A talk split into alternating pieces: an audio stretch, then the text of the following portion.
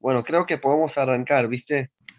De una, empezamos un, un ciclo nuevo, las tres semanas, entre el 17 de Tamuz y el 9 de Ab, tres semanas especiales, algunas cosas que no podemos hacer, por ahí poner música, eh, cortarnos el pelo, afeitarnos, eh, ciertas costumbres por ahí que se ven alteradas porque son semanas especiales, no son no es cualquier otra semana del año, tienen un significado particular, recordamos algunas cosas en particular, nos conectamos con algunos temas particulares, especialmente con Yerushalayim en estas tres semanas, y lo vamos a hacer a partir de diferentes enseñanzas y de diferentes morim. En este caso, un lujo total recibirlo a Fede Dueck. Fede, ¿cómo estás? Hola Ari, hola a todos. Hola, David. Oh. ¿Cómo están? Buenas noches. Gracias por la invitación. No, a vos, a vos por tu predisposición, sabemos que fuiste papá hace poquito y acá estás con nosotros, así que primero más alto, muchas felicidades para vos, para Ivy, para toda la familia, que sea con mucha salud, con mucho amor, hasta los 120, con alegrías. Y, y bueno, y, agradecerte, agradecerte por tu tiempo y por el, espacio que ahora nos vas a, hacer disfrutar. Gracias a ustedes por invitarme. Así que bueno, estamos para, empezar. Vamos a, Fede nos va a regalar algunas enseñanzas vinculadas al eh, Rabbi Nachman. Eh, así que la idea es un poco eso, conectarnos con Fede, conectarnos con estas tres semanas que tienen temas especiales, desde una enseñanza particular de Rabbi Nachman, así se titula la charla, jamás pierdan la esperanza. Así que desde ese lugar, Fede, nos conectamos con vos. Excelente. Me gusta eso, estar conectados. Importante. Bueno, antes de arrancar, quiero agradecer de vuelta. Eh, es muy especial para mí hablar en este espacio. Muy, muy especial si bien estuve en la casa, no estuve muchas veces, pero estuve, me siento muy cerca porque no sé si Martín va a escuchar en algún momento, Martín le vi este, este Shigur, si está o si lo va a escuchar, pero al estar muy cerca de él vi el crecimiento y, cómo se formó un poquito la casa, él me iba contando porque él estuvo en esos primeros momentos.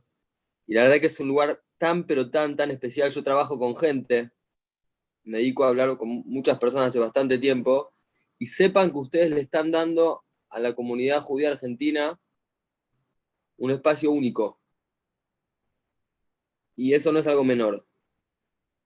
Es algo que genera mucha justamente esperanza en muchas personas. Tienen un mérito muy, muy grande, muy grande. Y lo que voy a decir es cierto, por eso acepté y estoy corriendo mucho y siempre corro mucho, pero poder eh, estar con ustedes porque creo creo en lo que hacen y me enorgullece y me da mucha alegría poder aportar como un granito de arena. Los felicito de todo corazón a todos los que se esfuerzan por generar este espacio. Eso para empezar. Nos diste mucha, mucha motivación seguir, Gracias, gracias. Digan, sigan que vale la pena y, da frutos y dar muchos más frutos. Amén. Acá, acá David en Buenos Aires, no sé si con la pandemia no se puede salir mucho, pero ¿alguien estuvo afuera hoy, hace un ratito? ¿Vieron por la calle? ¿No? Ahí el primo Dani, Dani querido, no salieron. Bueno, los que salieron, ¿ustedes tienen noción del frío que hace en la calle ahora? Yo voy en bicicleta a todos lados. Hoy saqué los guantes. Un frío tremendo, pero tremendo hace. De esos días frío, frío. Y pensaba, yo soy friolento, entré acá con bufanda dentro de, la oficina, estoy con bufanda. Pero hay esos locos que les encanta el frío. Pero a mí, por lo menos, yo creo que, no sé, cada uno ve como mira el mundo uno, pero creo que la mayoría de la gente muy copado no está con este frío tremendo que hace. Ahora, hay gente que está esperando el frío y que llega el frío y se ponen locos de, contexto, de contentos. Esto lo escuché de Moldaski una vez del humorista. ¿Quién, ¿Quién se pone contento cuando llega el frío? ¿Alguien se imagina? Acá, odian el verano, muy bien. ¿Quién se pone, quién se pone contento cuando llega el frío? Dice Moldaski que estos están esperando locos que llegue el frío, que llegue el frío, que llegue el frío. Muy bien, ahí dice Azul. Los que venden camperas, exacto. O sea, hasta que no, hasta que acá hay muchos les gusta el frío. Hasta que no llega el frío, no se vende la mercadería. Entonces están esperando el frío. Ustedes saben que eh, los sabios nos enseñan que así como existe un clima meteorológico, calor, frío, también existe un clima, una energía espiritual atrás del año. ¿Cuál es el clima espiritual que estamos transitando en estas tres semanas? Un poquito Ari lo dijo. Estas tres semanas se llaman Ben Ametzarim. Los turcos le dicen Eja, Eja, Eja, Eja, Eja, Eja, Eja. Tipo muy conocido. La gente así, que es un poquito más supersticiosa, tipo en, en estas semanas no, no, no se mueven mucho, no salen. Es una energía donde realmente en la historia del pueblo judío pasaron cosas fuertes, duras. Hay un poquito de energía de, por ejemplo, la destrucción del Betamigdash. Hay leyes, a la hot de duelo. Sí, es un clima particular. Entonces, lo que uno inmediatamente pensaría es que en este contexto energético, energético si, se quiere, que la Torah lo reconoce, la, mayoría de la gente, ¿cómo, cómo podemos, eh, digamos, pensar que se van a sentir frente a esto? Y lo primero que nos surge es tristeza, angustia, hay gente que se asusta, hay gente que no se quiere mover mucho. Pero hay algo, una narración muy interesante en la Torah, en la Gemara, en el Talmud, donde dicen como un sabio que en lugar de sentirse triste, se alegró en este clima emocional. Yo quiero charlar con ustedes hoy a través del prisma de las enseñanzas de Rabbi Nachman Breslev.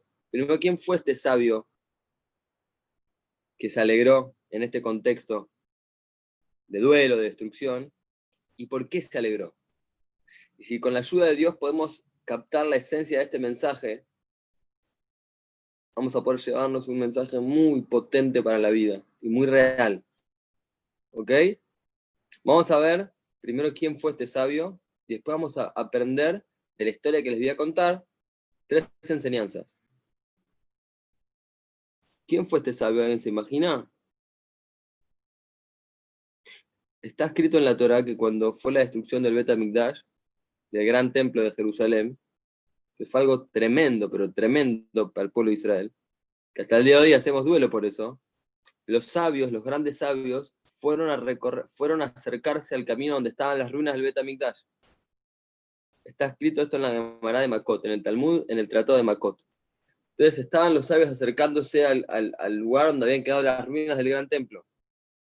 Imagínense el impacto emocional que esto tenía en ellos, lo duro que fue.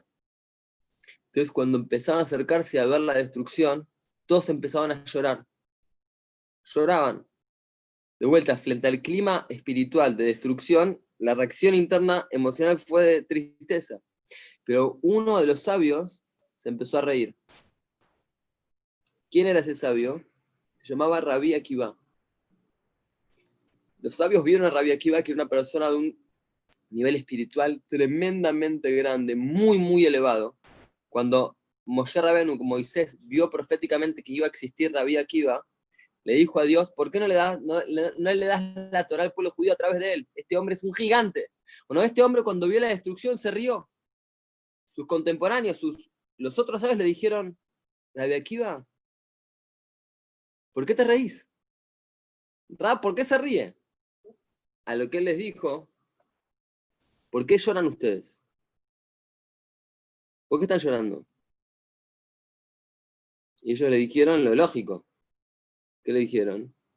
Lloramos por. ¿Hace falta explicar por qué lloramos? Lloramos por esta destrucción. Akiva les dijo: Yo justamente por esto estoy contento. Si estaban mareados hasta ese momento, ahora se marearon más. ¿Cómo que estás contento por la destrucción? Le dijo Rabbi Akiva. Está escrito en nuestros profetas dos profecías. Una es que se va a destruir el templo, que es lo que estamos viendo ahora que pasó. Muy bien, acá me está haciendo acordar Laura, que vieron salir un zorro del Betamigdash, me olvidé. Muy bien, Laura, atenta.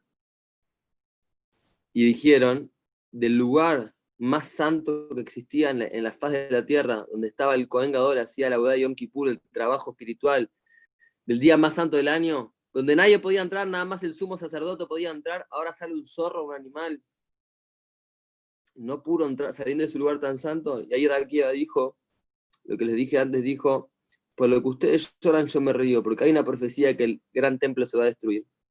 Pero también hay otra profecía. ¿Cuál es la otra profecía? Que se va a reconstruir. Y dijo así Rabia Akiva, ahora que veo que se cumplió la primera, la de la destrucción, que sé que también se va a cumplir la segunda. Y por eso, presta atención, elijo reírme, porque sé que esto no va a terminar así. Los sabios respondieron, Akiva ni Hamtanu. Akiva, nos reconfortaste. Este va a ser el eje de toda la charla que vamos a tener hoy. Vamos a estudiarla con la ayuda de Dios en profundidad. ¿Qué, enseñanzas aprenden en la vida, para la vida, de esta historia asociadas al tema de la esperanza. Necesitamos mucha esperanza en la vida, mucha. Muy importante lo que vamos a hablar ahora. El primer punto. ¿Cómo es que Rabia Akiva se, se rió? ¿Cómo pudo sacar fuerzas y cómo pudo sacar fuerzas y reaccionar positivamente ante un hecho tan tremendo? Rabbi Nachman tiene en su libro se llama Likutemo Aran, una frase que es muy conocida. Y dice así: Y matama amin, sheyeholim le calquel, tamin sheyeholim le taquen. Dice Rabbi Nachman: si vos tenés fe que podés destruir, también tenés que tener fe que qué? Que podés reconstruir. Los sabios, cuando miraron la destrucción, ¿dónde pusieron el foco? En la destrucción.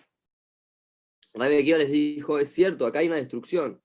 Y eso estaba, había una profecía de que iba a haber una, una destrucción. Pero también hay una profecía de que se va a reconstruir. ¿Qué miran? ¿Qué miramos? Hay una pregunta que se me ocurrió cuando estudié esta frase de Rabbi, de Rabbi Nachman.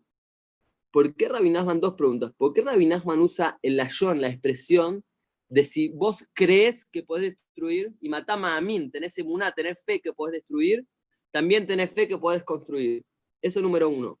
Número dos, ¿por qué habla Rabbi Nachman primero de la destrucción y solamente después dice, habla de, la reparación? Rabbi Nachman dice, si vos tenés fe que podés destruir, también tenés fe que podés construir. ¿Por qué no dijo al revés? Si tenés fe que podés construir, tenés fe que podés destruir. Dos preguntas. ¿Por qué hablo de fe? ¿Por qué mete la palabra emuna en el medio? Número uno. Y número dos, ¿por qué habla de destrucción antes de construcción? Vamos a responder primero la segunda pregunta. ¿Por qué habla de destrucción antes de construcción? Porque los seres humanos muchas veces nos es más fácil creer en la destrucción que en la construcción. No nos cuesta creer en la capacidad que tenemos de lastimar, de destruir, de caer. Eso lo compramos muy rápido. Pero nos cuesta mucho creer en la fuerza que tenemos de construir. Por eso Rabbi Nachman dice, como que lo da por sentado, vos crees en la fuerza, en la fuerza que tenés de destruir, ¿no? Sí, todos decimos, entonces también crees en la de construir. ¿Por qué habla primero de destruir? Porque eso lo compramos rápido. Les voy a dar un par de ejemplos.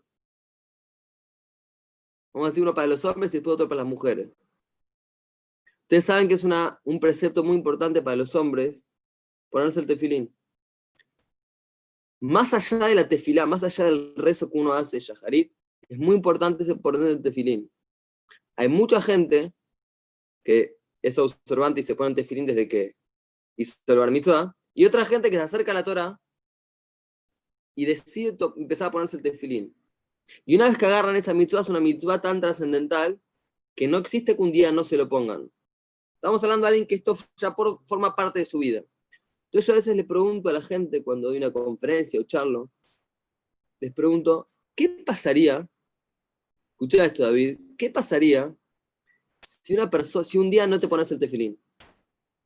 Un día no te olvidas, o estás cansado y no te lo pones. ¿Qué creen que me responde la gente? Estamos hablando de alguien que ya esto forma parte de su vida, alguien que está empezando y un día se lo pone, no, no, no pasa nada. Alguien que ya, vamos a decir alguien que se lo puso toda la vida. ¿Qué creen que me responde? ¿Qué pasa si un día no te lo pones? Normalmente, de vuelta, si es una persona que está comprometida con, con ese precepto, me dice, ni siquiera me lo puedo poner a pensar porque no veo cómo sería posible que no me lo ponga una vez creo que me deprimiría muchísimo. No ponerme un día al tefilín. Lo importante que es eso. Tremendamente mal me sentiría. Muy, muy mal. Muy mal. Le digo, ok. Le hago una, y ahí le hago la siguiente pregunta. Le digo, escucha. O sea, ¿entendés que no ponerte tefilín puede ser muy grave? Sí. Le digo, escucha. Hoy a la mañana te pusiste al tefilín. Sí, me dice, no veo. No existe que no me lo ponga. ¿Y cuán contento te pusiste? La verdad, honestamente no me puse muy contento. Estaba apurado y me lo puse y me lo saqué. Entonces le dio ahí algo en tu lógica que está fallando. ¿Por qué? Presta atención, es muy profundo esto. Si vos no te pones el tefilín y te pones muy triste, quiere decir que crees que esa mitzvah es algo muy importante y que no hacerlo genera un daño grande en tu alma, en el mundo, en donde sea. ¿Por qué cuando sí lo haces, cuando con la misma acción construís, no te pones igual de fuerte de contento? ¿Por qué? Dice Rabbi Nachman, porque el ser humano cree más rápido en la fuerza destructiva que tiene. Y eso es injusto. Es como en un banco y nada más hacer eh, retiros de dinero, nunca poner plata. Entonces, sea justo, dice. Si crees en tu capacidad de destruir, también cree en tu fuerza de construir. Y cuando haces algo positivo, ponete contento, les voy a dar otro ejemplo. ¿Qué es peor, una herida emocional o una herida física? El otro día estaba andando en skate con mis hijos, en la plaza estaba lleno de gente, así ya estaba, voy, voy con mis tres hijos andando en skate y contento ahí, canchereando con mis hijos, tipo vamos como en una patrulla, todo así, yo estaba, ta, ta, ta, ta, de repente aparece una piedrita así, ¡boom! Me caigo al piso, me rompo el alma delante de todo el mundo, toda la plaza. Mis hijos siguieron de largo, me dejaron atrás, de repente no estaba yo, bueno. Acá Azul se ríe. Fue tremendo. Me rompí el alma, me paré rápido, agarré la tabla. Por oír un señor me dijo, tranquilo, papi, son los gajes del oficio, no pasa nada. No, estoy, estoy, estoy bárbaro. Me maté. Entonces yo les pregunto, ahí tuve dos, dos heridas. Una física, una física, y la otra cuál es? ¿Qué dicen? ¿Están todos muteados? ¿Qué dicen? ¿Cuál es el otro dolor que sentí en ese momento?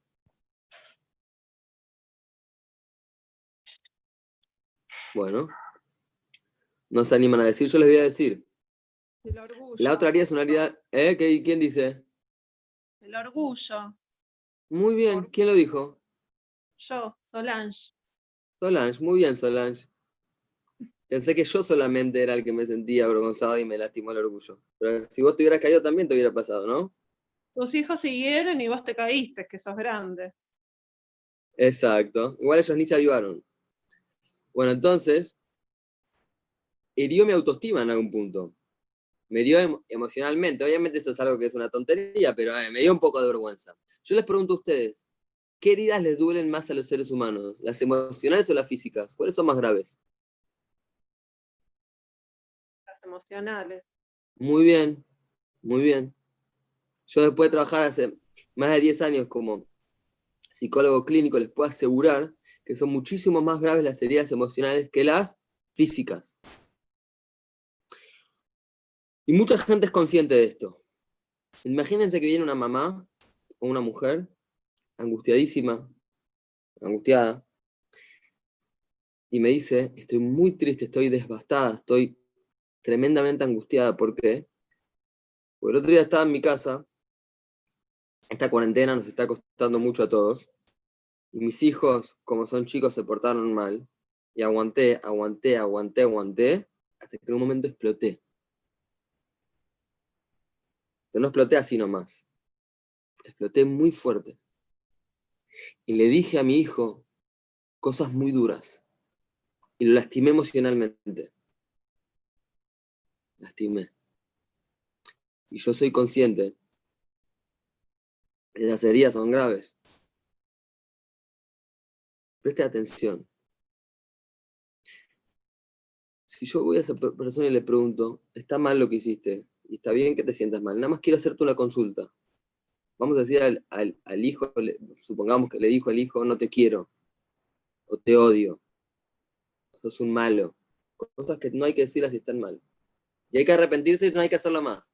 Yo le pregunto a la persona, ¿cuántas veces le dijiste eso a tu hijo? Esta es la primera vez y por eso estoy destruida. Ok.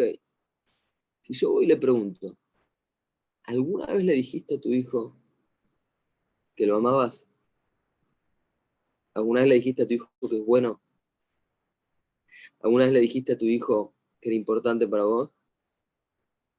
Muy probable que esta persona me diga, si alguna vez se lo dije, Todas las noches cuando lo voy a acostar, le doy un beso al abrazo y lo miro a los ojos y le digo, escúchame, hijo, te amo. Te amo profundamente, te amo más que a mí mismo. Yo no sé si las personas hacemos la ecuación de manera equitativa y justa. Nos damos cuenta que de la misma manera cuando herimos a alguien emocionalmente, lo lastimamos, somos conscientes cuando decimos algo positivo a alguien, lo construimos. ¿Vos entendés el poder de sanación que tiene decirle a tu hijo te amo? Porque si entendés el poder de destrucción que tiene decirle Dios no quiera te odio, sé consciente también del poder constructivo que tiene que decir te amo. Pero cuando lo decís no lo registrás. El primer punto que tenemos que, que enseña Rabbi Nachman en relación a la esperanza es, sé justo. Cree en tu, en tu fuerza de construir. Pues si todo el tiempo estás viendo lo que haces mal, lo que destruís, y pones el foco ahí, no vas a tener nunca esperanza. Te estás castigando todo el tiempo.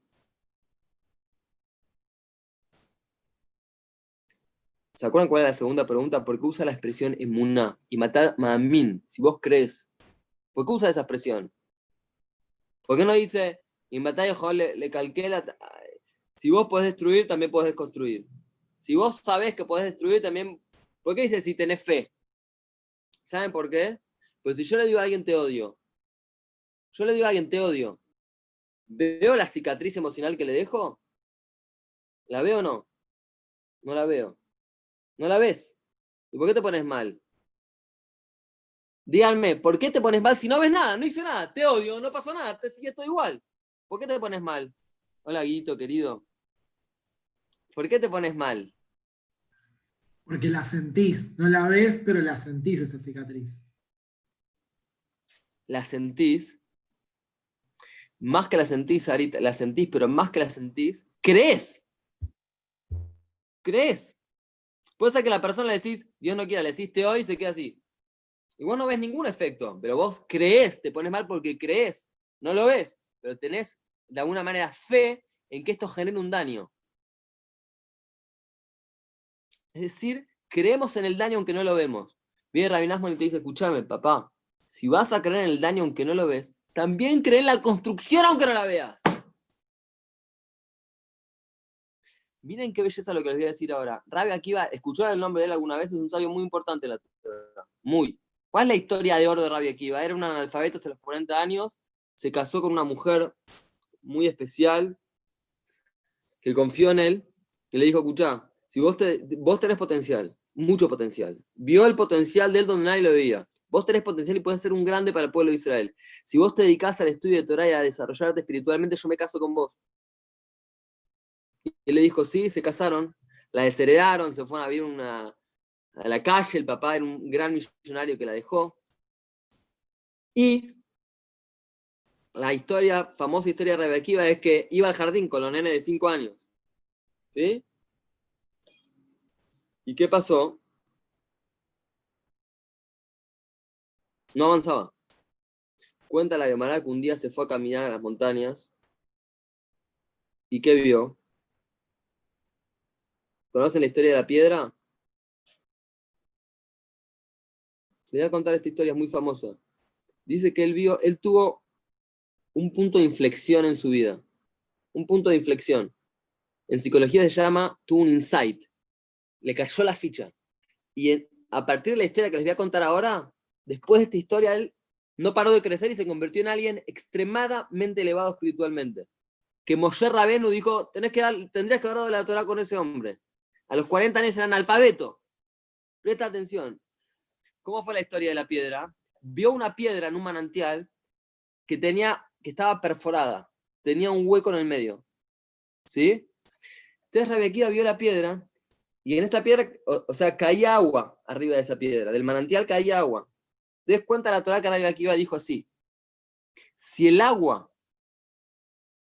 puede perforar esta piedra, si el, si el agua puede perforar la piedra, porque ¿qué había hecho el agujero en la piedra?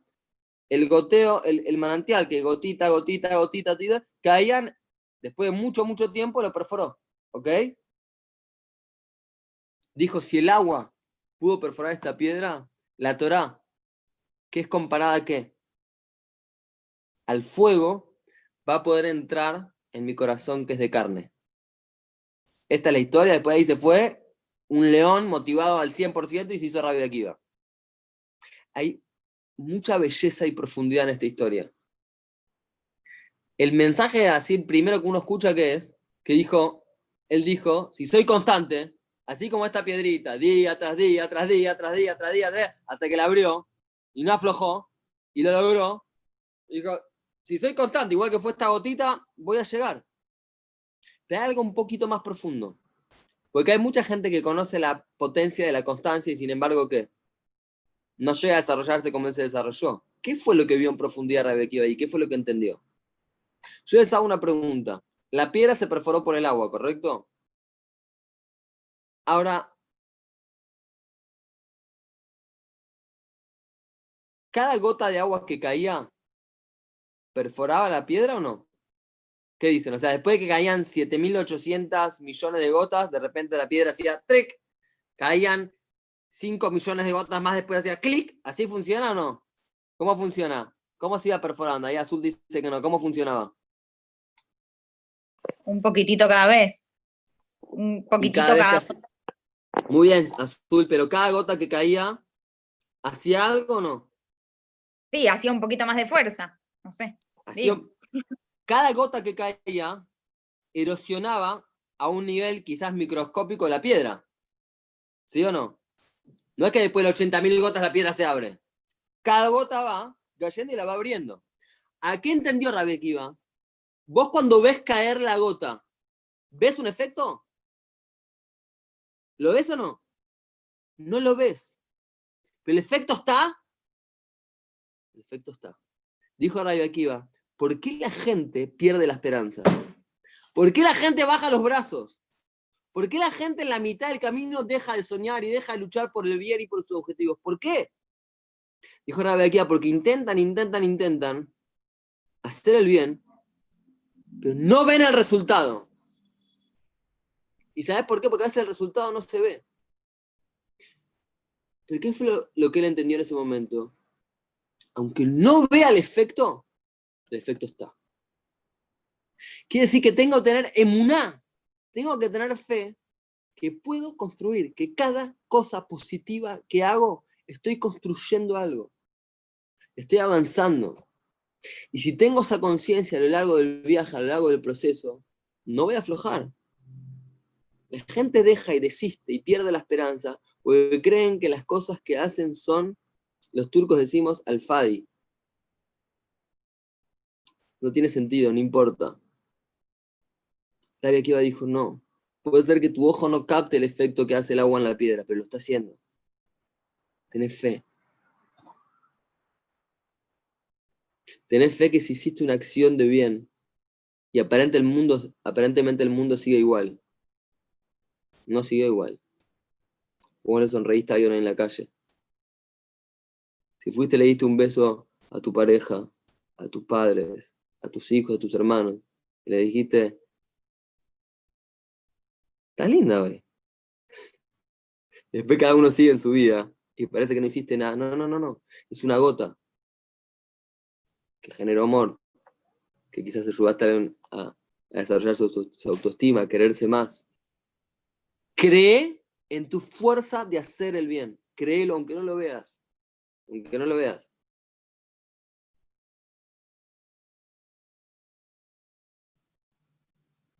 Ese es el primer punto. Rabbi Akiva y Rabbi Nachman vienen y nos enseñan hay que creer en, nuestra fuerza para construir. No seamos injustos y nos castiguemos cuando hacemos las cosas mal y, y, pasamos por alto cuando hacemos las cosas que hacemos bien. No seamos injustos y que y creamos en nuestra fuerza de destruir, aunque no vemos la destrucción, porque no cambió nada aparente, pero cuando hacemos algo positivo y no vemos el efecto positivo que tuvo, no lo creo. ¿Vos estás loco? ¿Por qué creíste cuando, cuando destruiste y no lo viste? Creo también cuando construiste y no lo viste. Es una dimensión diferente del concepto de la fe en la Torah. La fe no es solamente en Dios. Uno tiene fe en Dios y no lo ve. Uno tiene que tener fe también en las acciones positivas que hace a pesar de que no los veas, de que no veamos el efecto inmediato. Y eso genera esperanza, eso engendra esperanza. Rabbi Nachman habló mucho, mucho, no es el momento ahora para hablarlo, de que uno tiene que estar todo el tiempo mirando sus nekudot sus puntos buenos, las cosas positivas que hace, por más ínfimas que sean. Ahí está mi querido primo David Beraja.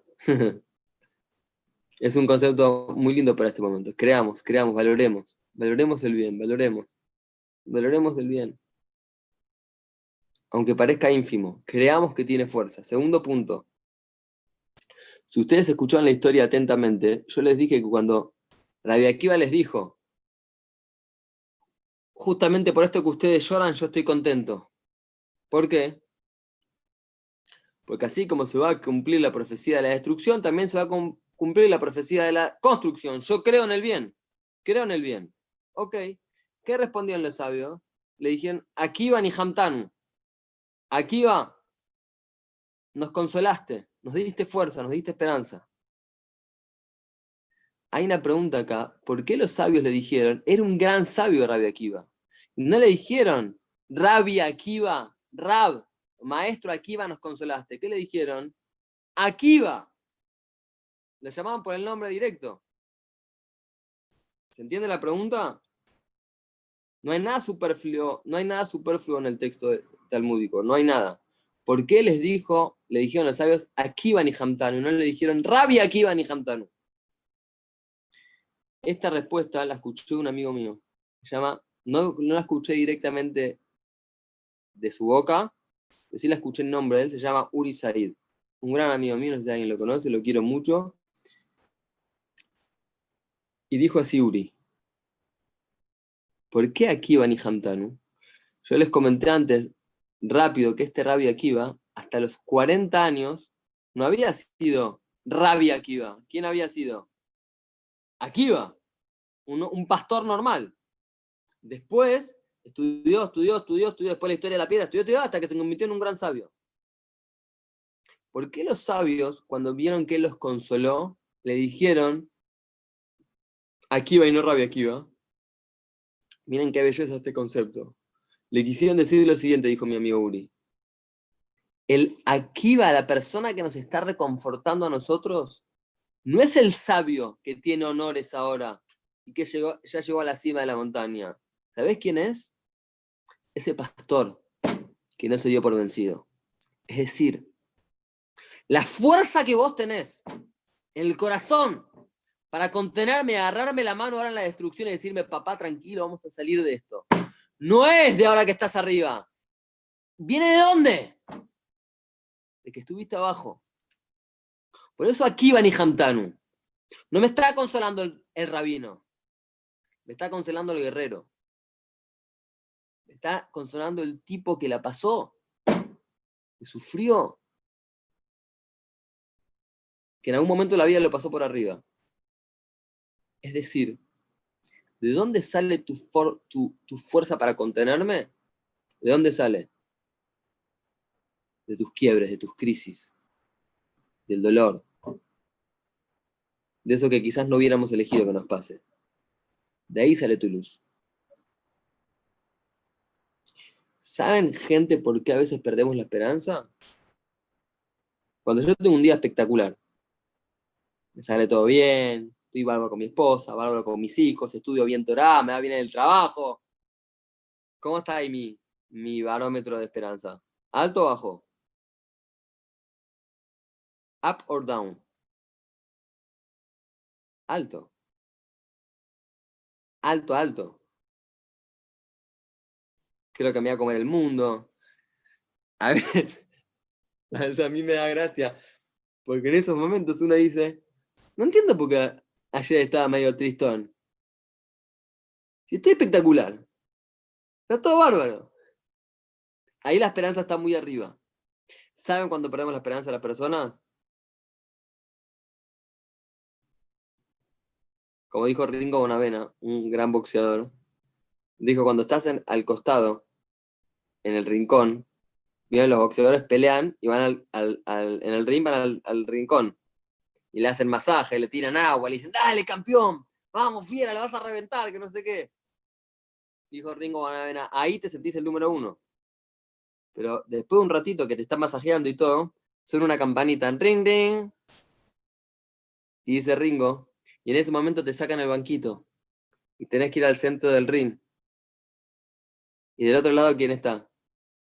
Otro peleador que te viene a pegar. Dijo Ringo Bonavena, ahí se ve el tipo de boxeador que sos, el coraje que tenés. No en el rincón cuando te están alentando y, y, masajeando. La frase es así, se ve cuando te sacan el banquito. Cuando te sacan el banquito, ahí se ve quién sos uno pierde la esperanza cuando nos sacan el banquito y la vida nos empieza a pegar. Empezamos a tener pruebas. Y las cosas no salen como queremos y cuando queremos. Y nos equivocamos y sufrimos. En esos momentos uno empieza a dudar de uno. Y uno quiere a veces duda, de Dios, duda de la vida, duda de su fuerza. Se entristece. Empieza a tener algo que se llama en psicología pensamientos automáticos negativos. Pa, pa, pa, pa, pa, pa. Empezás a proyectar en esos momentos de baja, empezás a proyectar tu futuro, tu vida, algo que no hay que hacer en esos momentos. Porque te chuparon la cabeza. Estás en el pozo. Ahora tenés que ver cómo transitar el momento, pero no empezar a sacar. No, escribas ahí tu, ese libro de filosofía que querías escribir, sobre el sentido de la existencia. Bueno, ese día, el domingo a la tarde, no lo escribas. Domingo a la tarde no hay que escribir los libros de filosofía. No es un buen momento. Ni tampoco cuando te peleaste con tus hijos o con tu esposo o con tus papás. Ahí no. Ahí fíjate cómo haces para transitar ese momento, pero ahí no escribas eh, tus máximas de la vida. No. Pues estás mal y ahí perdiste la esperanza. Pero ¿qué nos enseñan los sabios cuando le dijeron aquí van y Hantanu? Un mensaje que nos da mucha fuerza a todos. ¿Sabes por qué a veces bajás? ¿Sabes por qué a veces la vida se pone difícil? Y tenés que pasar por, por el valle, por abajo, y no puedes estar en la cima. Porque tenés que pasar por ahí para poder hacer tu misión en la vida. Que es el día de mañana quizás poder entender y ayudar a otras personas que van a pasar por lo mismo. Le hace una, una pregunta de psicólogos. Ustedes saben que las adicciones cada vez son un problema más serio y difícil en la sociedad. ¿Quiénes creen ustedes que son los mejores terapeutas para contener y ayudar a una persona que adicta? ¿Quiénes? ¿Rehabilitados? Los exadictos. Los exadictos. Los que estuvieron ahí. Por muchas razones. Porque lo pasaron, porque pueden empatizar con la persona. Porque cuando el tipo les dice que no puede dejar la sustancia, entienden de qué se trata. No es una teoría, es algo muy real. Y pueden sentir al otro. Y son gente que la pasó mal. Pero les voy a decir algo. Esa gente que la pasó mal, si Dios quiere cuando salen adelante y se recuperan y pueden ayudar a otra persona, ¿ustedes tienen idea de la luz, de la satisfacción, del amor que siente esa persona en ese momento en su corazón cuando pueda darle la mano a alguien y ayudarlo a salir? ¿Ustedes saben la esperanza que sienten en ese momento? ¿Ustedes saben lo maravilloso que, que es poder ayudar a otra persona? Es una de las cosas más maravillosas y hermosas de la vida. Pero a veces es inevitable que tengamos que pasar por situaciones difíciles, porque tenemos que aprender. Lamentablemente el ser humano aprende, eh, ¿cómo se dice? A través de las crisis, a través de la dificultad muchas veces. Yo siempre digo que para tratar de ayudar a la gente aprendí muchísimo más, no de la facultad, y es importante el, material teórico, sino de que de las batallas que libré yo en la vida. puedo entender lo que es el dolor humano, puedo entender lo que es pelear, puedo entender lo que es estar triste, abajo, angustiado, no, no, no ver la salida. Y, y, eso lo puedo transmitir al otro no diciéndoselo, lo transmito porque lo siento. El segundo punto para no perder la esperanza es entender, ahora que estás pasándola mal, ahora que te, que te está costando, ahora que es difícil, entendé que hay luz escondida ahí, que estás agarrando las herramientas posiblemente para hacer tu misión en la vida. Y en lo mismo que ahora te está doliendo y lastimando, si no bajas los brazos, te va a dar mucha satisfacción. Oh, te va a, poder, te va a permitir conectar con otros seres humanos. De un lugar de humildad, de un lugar de amor. No pierdas la esperanza. Jamás. Jamás. Miren lo que dice Rabin Asman. Acá tengo, traje especialmente para ustedes mi libro Likuteo Maran, que es el libro principal que el Rebe enseñó. Dice Rabin Asman así. Le voy a leer en hebreo y le voy a traducir. De Aquelal, esto es la lección Ainhet, Likutei Tiniana. 78 de la segunda parte de su libro Likutei dice así Rabbi Nachman. De Aquelal, y la regla, y el principio, la regla de oro es, Ki Asur Leyaesh Atzmo. Está Asur, prohibido perder la esperanza. La Torah dice, está prohibido comer jamón, está prohibido matar, está prohibido mentir, está prohibido robar. Viene Rabinasman y te dice, escucha, hay otra prohibición. No pierdas la esperanza, está prohibido. No podés, no bajes los brazos. Afilo imunaj, vishiol tachtiot, inclusive que estés en el, en el fondo del sheol, del infierno. La jamana Islam, Dios no quiera. Afal piquen a pesar de eso no pierdas la esperanza. Y cumplí el versículo que dice en Yoná, desde, la, desde las profundidades del infierno, Shivati, te llamé a vos, Hashem, te llamé a vos, Dios, clamé por vos. Ve a y fortalecete con lo que puedas porque también vos podés volver a la Torah, volver a un camino sano a través de la fuerza del tzadik. Ve Aikar, y lo principal, le fortalecete con lo que puedas, fortalecete con, con lo bueno que haces, como dijimos antes. Kien, y esta es la frase, Kien Shum Yeush Baolam Klal, porque no existe la desesperanza en el mundo, no existe. No veo salida, está todo negro, no veo la luz. A mí me habían dicho que había luz al final del puente. Y no la veo. No importa lo que ves. En Klal. No pierdas la esperanza. No existe la desesperanza. De amar a la John. Kain Yehush. Lo dice, y dice, dicen las, palabras que utilizó Nidish cuando le dijo, un Mashach me lo atebot, Kain Yehush. Y cuando Rabbi Nasman lo gritó, gritó, ¡ah! Y las últimas palabras de En de no hay desesperanza, las, las alargó. No hay desesperanza. Lo dijo con una fuerza tremenda y con una profundidad tremenda. Que dele orot, ulrames le le dorot, para decirle y enseñarle a cada uno y uno para todas las generaciones, es decir, para todos nosotros, para Elizabeth, Ariel, Laura, Ale, Guido, Marcelo, Azul, Demian y todos los demás que están, para decirle a cada uno de ustedes y a mí, decirnos que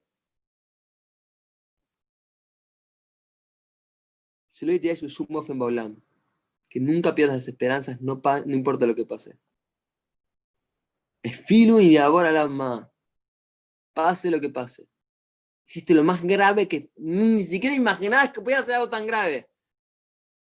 Igual, no pierdas esperanza. No existe la desesperanza. Versheu, afilo una falma con inclusive que caíste donde caíste en Hamad Isran, me ajarse me jasekas mo más Adán yesh tikva, la shub la jasor la baraj. Si te fortaleces y no bajas los brazos, vas a poder volver a Dios. De lo más importante que ha enseñado el Rebe es esto. Esto nos lo tenemos que inyectar, agarrar una jeringa e inyectarnos esto en la sangre.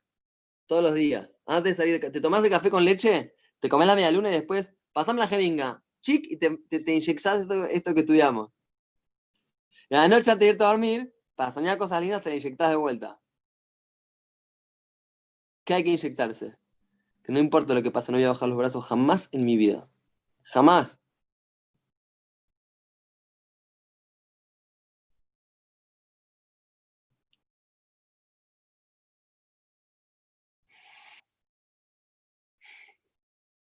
Respírenlo. Ahí está, ahí está. Ahí Marcelo está respirando. Inhálenlo.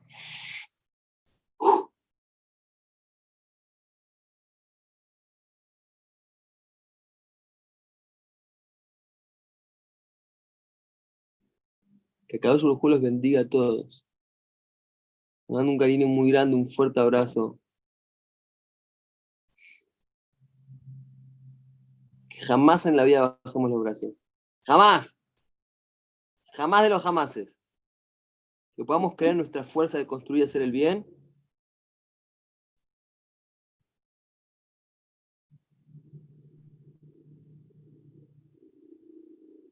Que podamos construir, creer en la fuerza de hacer el bien también de los demás. Y que siempre sigamos adelante. Les agradezco mucho, que tengan una excelente noche y que Dios los bendiga a todos. Muchas gracias. Fede, eh, gracias a vos. Impresionante, cuántas fuerzas que nos diste a cada uno de nosotros, a cada uno, estoy seguro. A mí personalmente mucho, mucho. Me, late, el corazón, David, ahora. No, no, no, de verdad, de verdad. No es, por supuesto que es así porque no es, no es, eh, no es cosas que quizá no sabemos, como más que tenemos que entenderlos cada vez más, cada vez más y sentirlo, inhalarlo, como dijiste, cada vez más. Una vez que pudiste a mí ayudar a hacerlo, me diste un montón, un montón. Y conectarlo con Jerusalén, que es la esperanza de nosotros y del mundo. Totalmente, totalmente. Nosotros tenemos que hacer este mensaje. La bandera del pueblo Israel es esto.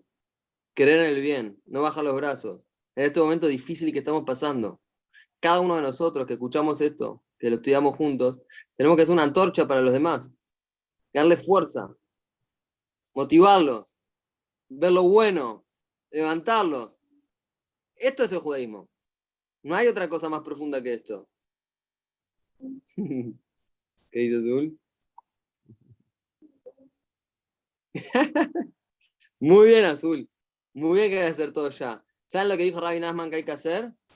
Ir ahora y hablar con Dios en castellano. Se llama Itbedut y pedirle, ayúdame, Dios, ayúdame a tener fuerza, a no perder las esperanzas, a poder ayudar, a poder creer en el bien, a que esta pandemia no me quiebre, no me quiebre, al revés, que de este pozo que estamos pasando salga fuerza, que pueda crecer.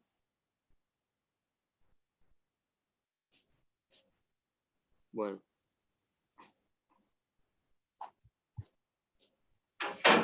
Pede, sos un genio. Creo que todos los que estamos acá estamos pensando ¿cómo hacemos para escucharte más seguido? ¿Cómo hacemos para, para que tu energía, tu luz, tu, tu, mensaje, la forma en que lo decís, tu sonrisa, todo lo. No sé, capaz hay que poner un cassette todos los días, escucharte a la mañana la jeringa y arrancar, porque impresionante cómo, cómo transmitís esto de jamás Es de- es de perder la acá. esperanza.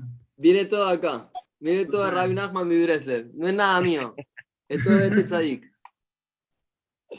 Acá Guido lo sabe muy bien. Guidito lo conoce muy bien. Che- che, yo le voy a decir dos cosas. Uno que a, a todos los que están y no conozcan, que no conocen el que va a hablar en los ocho minutos a Guille, yo le, yo les recomiendo de mi parte más personal que hay, que quieran escucharlo. También Fede a vos te recomiendo escuchar a Guille.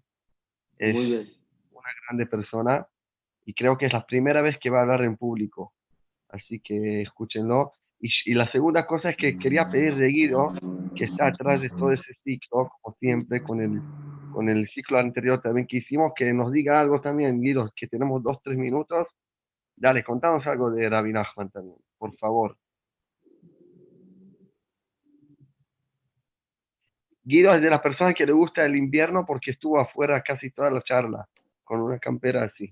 Es verdad. Quizás vende camperas, no sabemos. Ahí está, de propaganda. Eh, es verdad, estaba, estaba fuera con Anarchy, pero, pero sí, me, me parece genial eh, seguir lo que dice Rabin Nachman y es, es buenísimo cuando uno, antes de empezar, digamos, eh, a hacer teshuvá, lo normal sería, bueno, hago una lista de, lo- de los pecados que hice, de las veces que metí la pata. Pero no, tiene que ser al revés. Voy a empezar a hacer teshuvá, quiero mejorar en algo, bueno, hago una lista de todo lo que hice bien. Me puse los tefilim, dice de acá, es. Eh, eso, eso me encanta, o sea, arrancar, arrancar, arrancar con una de las que hice bien. A veces uno piensa que solo hay que criticarse, pero no, empezar eh, dándose una palmada a sí mismo, felicitándose. Así y, y me encanta. Cada vez que uno va a arrancar algo, bueno, hago una pausa y, digo, wow, qué capo que soy, qué bien que me salió esto,